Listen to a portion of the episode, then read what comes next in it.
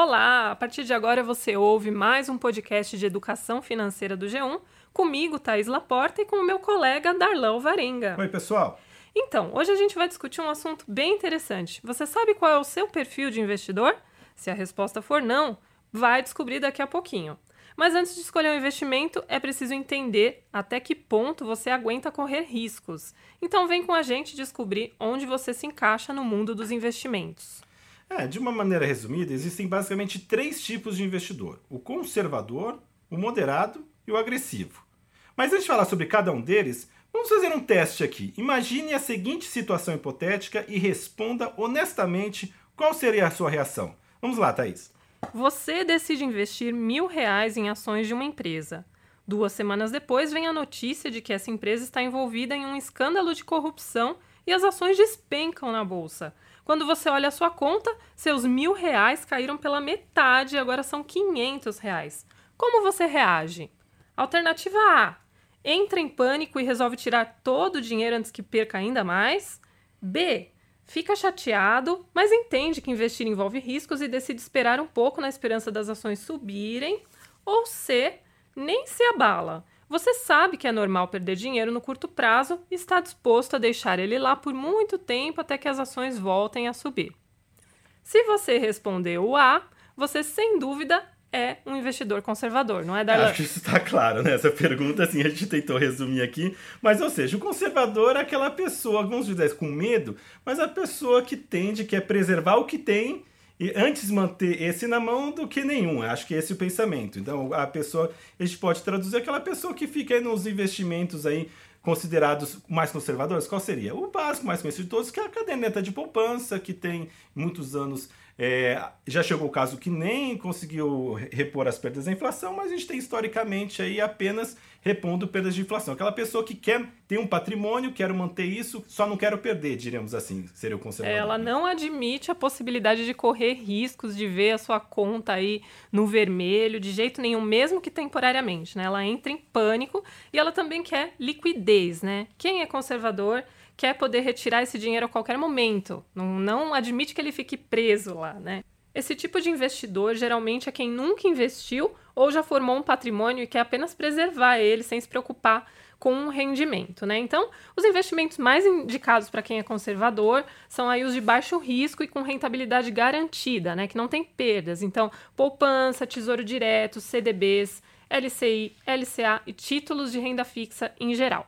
Agora, falando sobre a resposta B ali, né? Você que ficou preocupado que as suas ações caíram, que tipo de investidor você é? Fala aí, Darlan. Então, seria dizer a pessoa que está esperando, né? Ficou preocupado, mas assim, nenhuma, tomou nenhuma decisão imediata no, no susto, no medo, né? A gente pode chamar ele de um moderado. Que é, o moderado é aquele que tenta dar um, um passo para trás, raciocinar direito, estudar, entender o que está acontecendo exatamente, para tomar uma decisão ou tirar tudo, ou tirar um pouco, rever seus investimentos, é aquela pessoa que vai estudar antes de tomar uma decisão de trocar, diríamos, todo o seu investimento. Eu acho que eu podia traduzir esse moderado, Thaís, aquela pessoa que, de repente, tá, chegou até aqui ouvir a gente quando a gente fala educação financeira, né? É aquele investidor que está procurando informação, conhecimento para sair do beabá, sair da poupança, né? Sair daquele investimento conservador à procura de uma rentabilidade melhor, à procura de oportunidades, né? É, geralmente o investidor moderado, ele conhece um pouco melhor o mercado, né? Ele quer ver o patrimônio dele crescer, não só é, proteger esse patrimônio, né?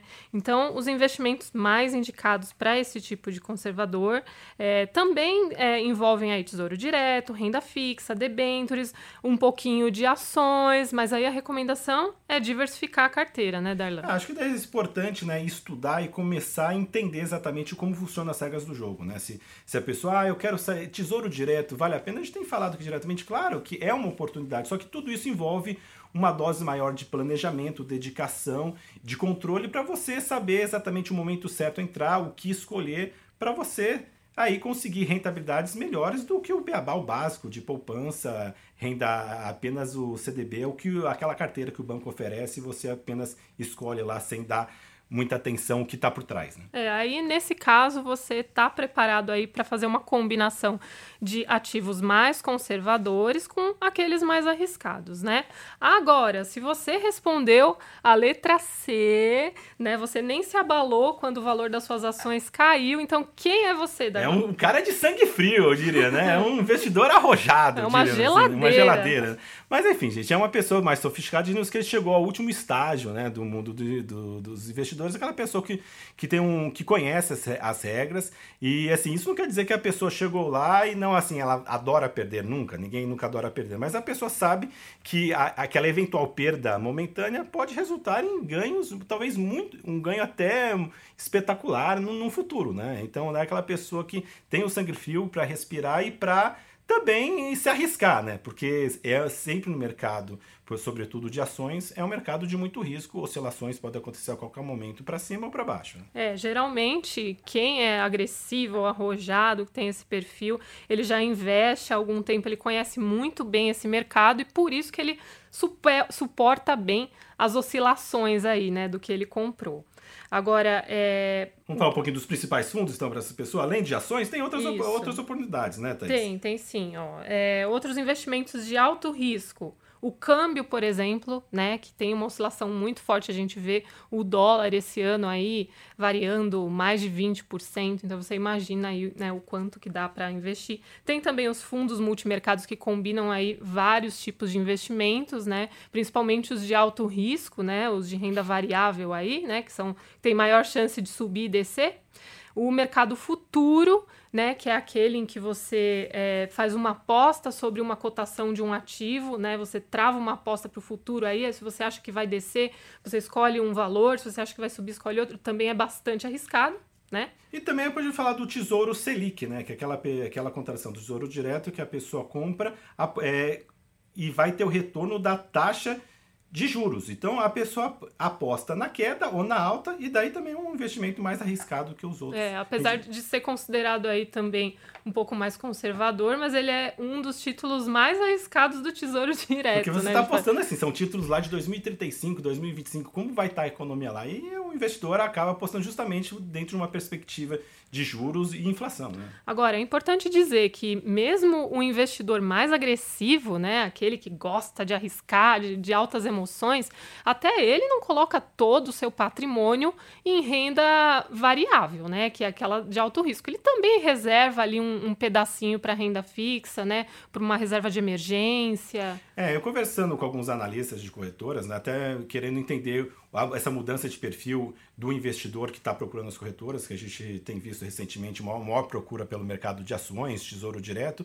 as próprias corretoras explicam né, que é raro o investidor, o seu cliente, ter a maior parte do seu patrimônio em, em, fundos de ações, esses fundos de alto risco. Né? Geralmente é uma parte do seu patrimônio, uma parte do seu investimento que pode ser resgatado a longo prazo. Uma vez todo mundo quer uma liquidez, quer uma segurança e nunca quer ter um risco tão alto assim. É, na verdade, é, é, nesses três perfis, o que vai acabar acontecendo é que o conservador vai reservar uma parte maior dos investimentos dele para ativos mais seguros, o moderado vai dar uma equilibrada aí entre renda fixa e renda variável, e o arrojado já vai aumentar um pouquinho mais essa parcela, mas nem ele vai colocar todos os ovos na mesma cesta, que é aquela cesta arriscada, né, Davi? É, então, para resumir, vamos dar uma resumida, algumas dicas, então, para a pessoa que está pensando em investir melhor, tentar uma, buscando uma maior lucratividade, querendo entender um pouco mais o mundo dos negócios, dos investimentos, Thais? Vamos lá. Então, é a primeira dica aqui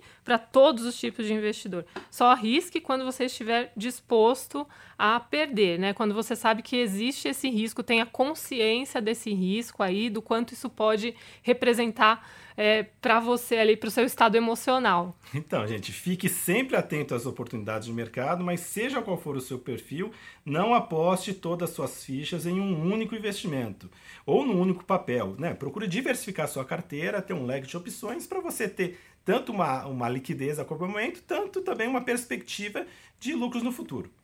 E também é importante sempre pesquisar todos os tipos de investimento para saber qual é o nível de risco de cada um e o prazo de retorno do produto antes de investir, para não ter surpresas desagradáveis no futuro, né? E aí, você é conservador, moderado ou arrojado? Descobriu? A gente espera que sim, né? Por hoje é só e continue acompanhando o nosso podcast por aqui com programas quentinhos toda semana sobre educação financeira e até a próxima edição. Tchau, pessoal!